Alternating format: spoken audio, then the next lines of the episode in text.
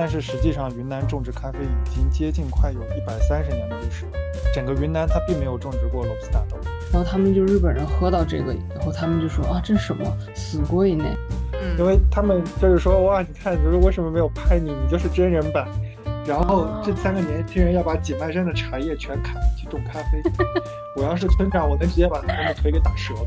大家把云南想的特别苦，很多宣传推广的时候就一定要用一双黑漆漆的手，全是泥巴，然后捧着那个鲜红的咖啡果实，然后形成那种鲜明的对比，总是去忽略掉，其实我我们生活在产区的人，这些庄园主，其实他们的生活也是很开心的。由于机会难得，我们对阿奇的采访内容篇幅较长，因此我们分了上下集。这集我们会相对聊些轻松的话题，嗯，我想就从《一点就到家》这部电影开始吧。因为去年我看那个《一点就到家》这部电影嘛，因为也是讲云南咖啡的，其实，然后其实那部电影其实是让云南咖啡真的走到消费者的视野里面，在我看来，然后开启了对云南咖啡的关注。那我其实比较好奇的是，这部电影播出了以后，云南的订单是不是真的像报道说的一样，就涨了这种数倍，就疯狂涨？还是而且你认为这种咖啡结合人就是文化这种形式的输出，对于推广云南咖啡来讲，会带来什么样的积极的影响？就我我比较在意的是，可不可以让那些在外的年轻人重新走回来自己的家乡，然后振兴自己的地方地方的这样的呃特色经济？我觉得。年轻人回不回来，还是取决于他能不能够在原产，就是这种产地或者农村，就是要不是完成他这个精神的这个富足，要不是完成他经济的一个富足。现在的情况是说，几乎还是没有什么年轻人愿意回到产区来，原因就是说他完成不了他经济的富足。只有我们这种就是能够完成精神富足的人，可能才愿意回来。当时看这部电影的时候，我觉得有点太过理想化了。所以阿奇，你当时是什么感觉？我很多人都发了这个给我，但实际上我确实没有看。对，没有看的原因也不是因为忙或者因为什么，就是，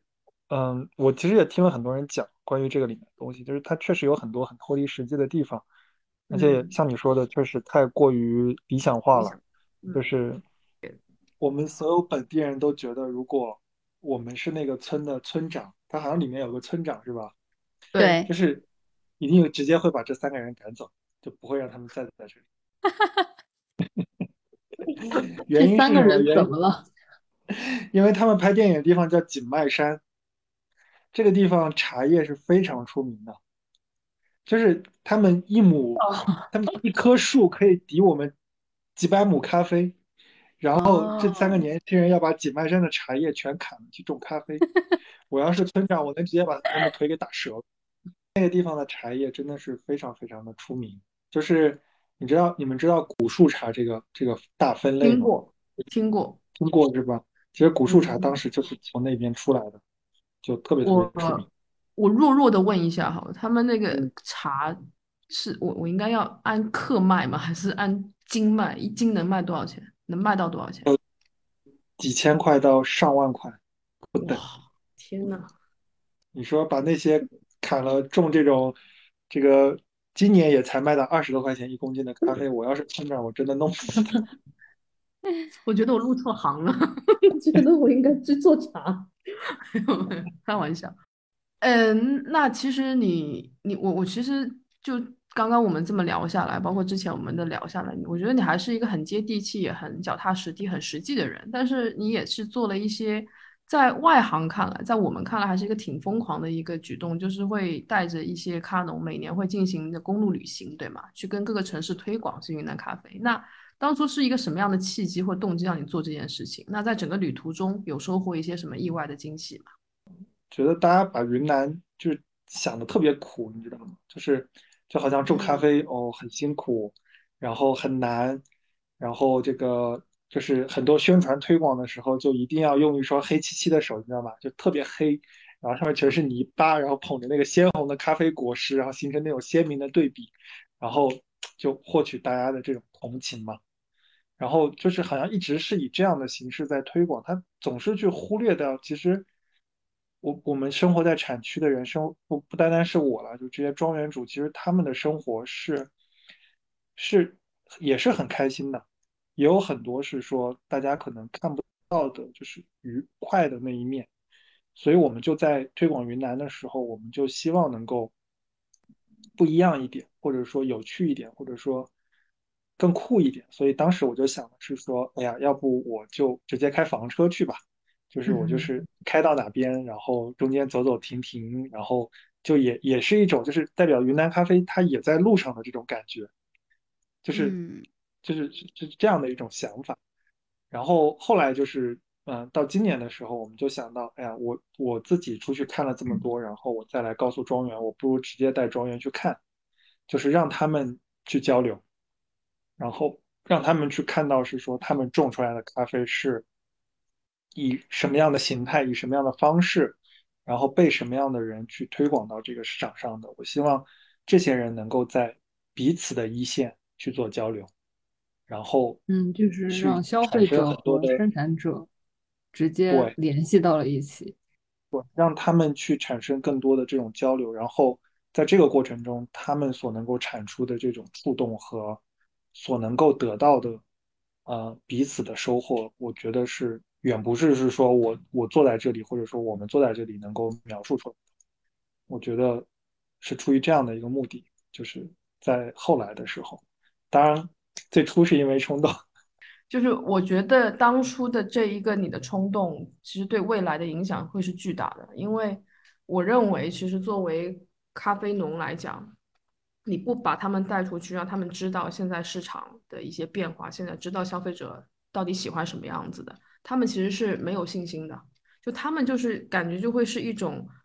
跟外界与世隔绝，或者跟外界的信息不对称，又回到我们其实最一开始我们在聊的期货的问题，对吗？信息不对称，然后卖的这么低，所以这个是非常有必要的，我觉得。所以我觉得做这件事情，我觉得不是冲动，我觉得这一定是有意义的，肯定是因为你在云南这么多年，你的你的经验也好，你的感受也好，沉淀在你心里，而在那一瞬间爆发了一个想法，但它其实不是冲动。它是沉淀了很久以后所做出来的一个决定，看似好像是冲动，但其实是非常有意义的。所以希望如果 什么时候疫情结束，我可以回去中国，我也希望可以在一个很好的有，如果有有这样的机会，刚好时间点都合适的话，我也愿意跟你们一起去去跑公路，然后我可以做咖啡。最近我有在看日本的一个，呃，就是也是一个叫做叫三 choku apply 产值。然后 A P P 的意思就是说，就是直接把这个生产者他在这个 A P P 上面把自己的这些农作物、水果也好、蔬菜也好，这个放到这个 A P P 里面，然后城市里的这些消费者就可以直接在 A P P 上下单，然后他品尝了农产品以后，可以直接和这个生产者之间进行一个。沟通，比如说照一张照片，做照一张他做的这个用这个农产品做的料理的照片，发送给这个生产者，然后就说你做的这个，比如说苹果特别好吃，然后这个鱼特别香，然后我做了一个寿司，然后非常好吃，然后然后生产者他收到了这些信息以后，对于他自己的这个是呃种植方面，就是这种。积极性也是一个产生的很好的作用，呃，它其实就是提高农民的收入和增加农民与消费者之间的这个 communication。是刚刚发生的事儿，关于就是巴西严重的霜冻导致它的咖啡减产，大量减产，然后它的咖啡的价格上涨的很厉害，所以我们预计可能今年的这个丰收季到明年，我们可能最快就明年到澳洲吧，可能。我到其他地方，anyway，然后那一批价格应该会非常高。然后目前他们是想控制在一百七十五美分。当然了，这个是大局的期货价格啊，就算对消费者来讲可能不是那么友好，但对卡农来讲应该是比较好的一个消息吧？是不是这个价格其实可以顺势往上涨一涨？这个消息其实对于咖啡的，就是一线种植者，其实是一个相对比较利好的消息。是，嗯，就是它可以简单来说，就是老百姓。它可以把鲜果，就是咖啡的这个原料卖到更高的价格，但是其实对于庄园来说是比较难的，就是相意味着它的整体的成本价是高的，但是它的销售价格不一定会高上去。就比如说，最近市场价格的云南豆嘛，可能只比年前上涨了两三块钱，但是同类的，如果我把它划算成巴西豆或者是说哥伦比亚豆的话，它们已经涨了可能八九块。期货的价格受国际市场的影响这么大，而且对云南云南特别的不利，为什么没有大部分的比例，比如说他们转向来生产精品咖啡？这样的话，可能一定程度上可以摆脱期货嘛？这里面是有什么技术难度吗？就是阻止那些人去转型做精品？这么说吧，就是技术当然是其中非常重要的一个部分，还有一个点就是需求没有那么大啊！真的吗？我以为现在国内精品市场，尤其是对云南精品咖啡豆的需求，已经到了一个爆发式增长。作为一家精品咖啡店来讲，很难就是说没有一款云南豆来选择，他都会选择把云南豆上架一款，或者是到几款这样子。但是它的基数还是小的呀。哦，这样子，好的，了解。对，因为它本身的基数是少，就是而且其实你看大家都上了，但是真正大的用量它不是在这些品牌上，是在一些像工厂或者说是大的连锁品牌。但是，一旦到上到他们那个程度的时候，其实他们对价格的敏感程度也会上升。所以，其实能够呃大批量去消费精品云南或者是高品质云南的，它还绝大多数是。可能像是一些比较好的烘焙商，或者说是一些比较有名气的一些呃，还处于中等体量的这种连锁品牌。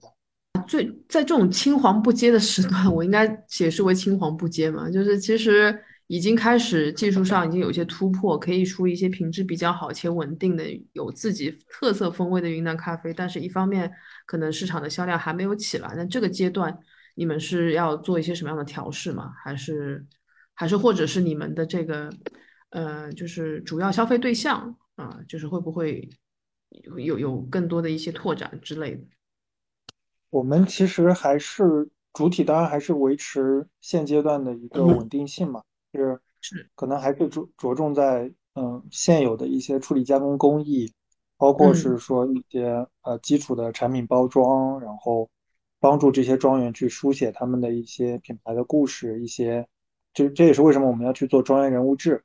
还要去可能涉及到一些基础的推广上。但是其实我们是在为后面真正的爆发去做准备的，所以我们才会去做做这么多的像土壤改良、像新品种培育，包括是说呃一些设备开发，还有。还有很多，就是我我我很难跟你一句两句描述清楚。当然当然当然，对，后面去呃做准备，因为真的爆发节点来临的时候，你才会发现绝大多数的云南的咖啡种植者其实并没有准备好。是，但我觉得这个可以可以潜移默化去影响他们了。我觉得现在，如果尤其是当。当这种就是你每年都在做的公路旅行啊，他们真切实意的看到哇，每家咖啡店都有云南，这个自信是不一样的。就我觉得身心理上的准备准备好，我觉得这个这个是比较那个。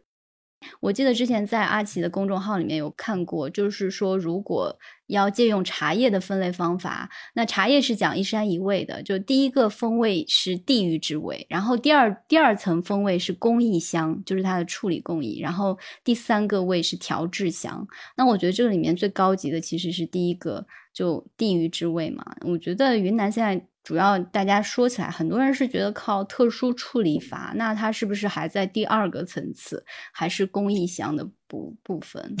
就是我很喜欢是用呃肯尼亚或者埃塞俄比亚这种方式来去强调，是说我们当时寻找云南咖啡风味的一个过程嘛。但实际上我反过来去问一个问题，就是比如说哥伦比亚豆的风味特质是什么？大多数人会讲巧克力啊、坚果吧。是，但其实这个也是很普通的一个味道。嗯，云南也可以说有坚果，或者说有可可类的东西，或者是说像呃，问到巴西豆的风味特质什么，就当然你不能说巴西都有那个破抹布味，对吧？但是 你也会发现它没有没有这个风味特质，就是其实有或者没有，它并不阻碍呃这个产区它的发展，但是有的话，它会更利于这个产区的推广。嗯我是这样子来看待这件事情的。其实还有一个问题，我们是要考虑的，是因为像巴西跟哥伦比亚，他们都是咖啡作为他们经济支柱产业，政府的扶持是非常大的，而且是整个国家有很多，可能有半数都种植咖啡，但中国就云南这么一小块地方，就是其实这还是不能够比拟的，我觉得对。就是云南之所以会发展成以特殊处理法为主，其实是跟我们前身做的那个项目是脱不开干系的。嗯，就是整个现在用的云南所用的处理法的基础，就是我们当时研发和推广出来的。然后现在我们就被自己卡在了一条路上，就是我们一直一直的需要去研发新的处理加工方法，包括庄园其实也对我们有非常多的期待，期待也是在这些特殊加工处理方法上。所以我们现在才开始是说，慢慢的去扭转大家的想法，去告诉他们是说，其实除了处理加工法以外，就是你必须往更前端去做，因为处理加工法它的极限是看得到的。就是我现在这个状态下，我如果要继续把处理加工做好，那很简单，要不我增位，要不我就是上更好的设备，就没有别的选择。我们如果比如说想让它走向走向一些大的市场，走向国内的大的市场，或者说是世界的市场，那么我们嗯，可能别的地方也需要，比如说怎么推广呀，比如说怎么建立打造这个云南这个品牌呀，在这些方面，比如说呃，让云南咖啡有了更多的平台，能向中国的消费者来展示自己。下一步是否想过？打造属于云南自己的赛事，或者说是将云南咖啡推广至海外，应该怎么办？哎，我想问一下，就是在座的各位，你们有喝过特别好喝的云南的豆子，让自己惊艳的吗？宝山那一期，二零一六年、一七年 喝到那一支没了，然后之后就是所有的都是都是那个艳阳，我我没有很喜欢，说实话。嗯，我喝过的就是我朋友在生豆大赛，他们家自己生豆大赛上他们家自己对，就是给掉，就是拿来的那个生豆，然后自己烘了一下，然后喝的那个应该就是最好喝。然后阿奇呢？阿奇是不是每天都喝很多的当地的咖啡？哎呀，这个就是，其实我在工作以外喝咖啡喝的并不多，不是很意外。那是不是因为你是你是工作的时候喝了太多的咖啡了？我觉得应该是这样的原因，就是其实我在工作以外的时间并不是特别常去喝咖啡，喝茶对吧？喝茶，然后喝可乐。不过最近可乐是喝的可乐 无糖的那种吗？快乐肥仔水。就是，其实我我我其实很认可你们的，就是整体的说法，就是云南咖啡它在现阶段的这个状况下，它依靠它自身的特点或者说风味特点去做推广的话，其实真的是比较难的。这也是为什么是说我们会花这么长的时间，甚至说这么多的精力，就是着重在一些像 marketing 啊，或者是这些方面上，就是我们觉得需要一些额外的东西，嗯，去帮助他。当然，本身的品质也非常重要。就是我们现在就是想去做一些辅助工作给我们的这些低端的合作伙伴们，就是为了让他们能够更好的推广云南咖啡。嗯对，像 M Tom 他们做的整个繁云的那个系列，里面很多的照片内容，包括文案，也都是我们有帮忙修饰和修改过的，就是能够让它更具有地域的特色，然后可能也更吸引人吧。对，呃，我们会把他们想要的东西都提供，就比如说他们过来，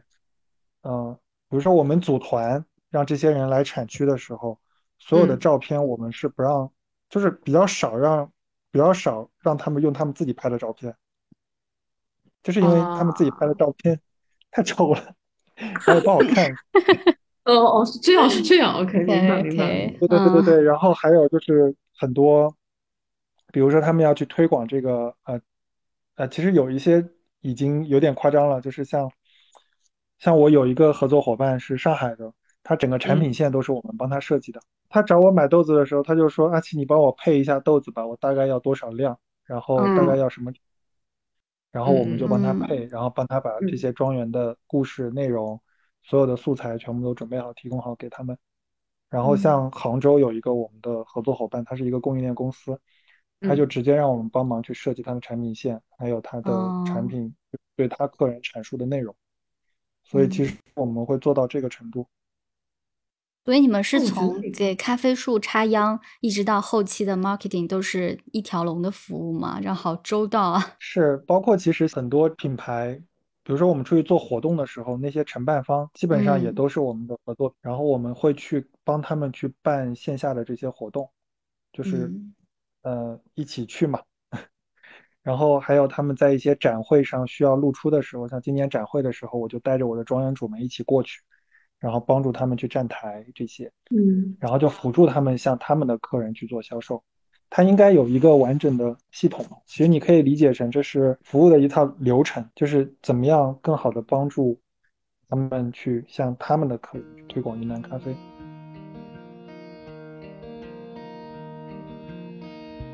觉得如果是用 YSCC 他们公众号的一篇文章里面的一句话，当时还蛮触动我的。就是说，在繁华的都市里，许多人认为只要拥有足够多的钱或者是能力，就能做成一件事情。但是在产区却是不一样的，拥有一颗真诚的心，或许大过你所有的本领。我觉得这句话特别适合阿奇。今天也特别感谢，嗯、阿奇能来到我们的节目，跟我们分享了这么多关于云南产区的事情。然后这个节目作为我们云南系列的一个节目，希望大家能对云南这个产区有更多的了解。啊、最后我们就再次感谢阿奇，谢谢。希望云南咖啡越来越好，希望有更多的消费者可以关注云南咖啡。啊，谢谢。谢谢。啊，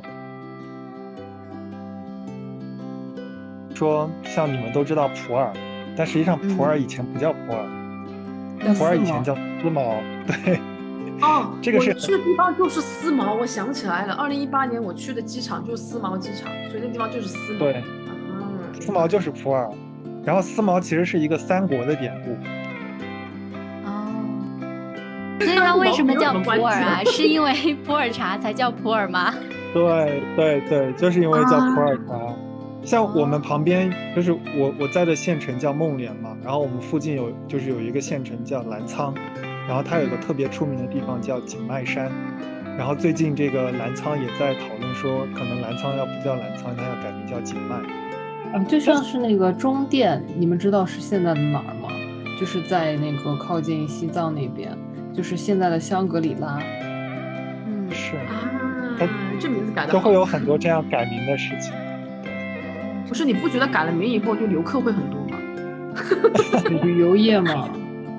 对啊，你你改成香格里拉，真的就很多人会去啊，真的就奔着名字就会去，因为有很多想象空间嘛。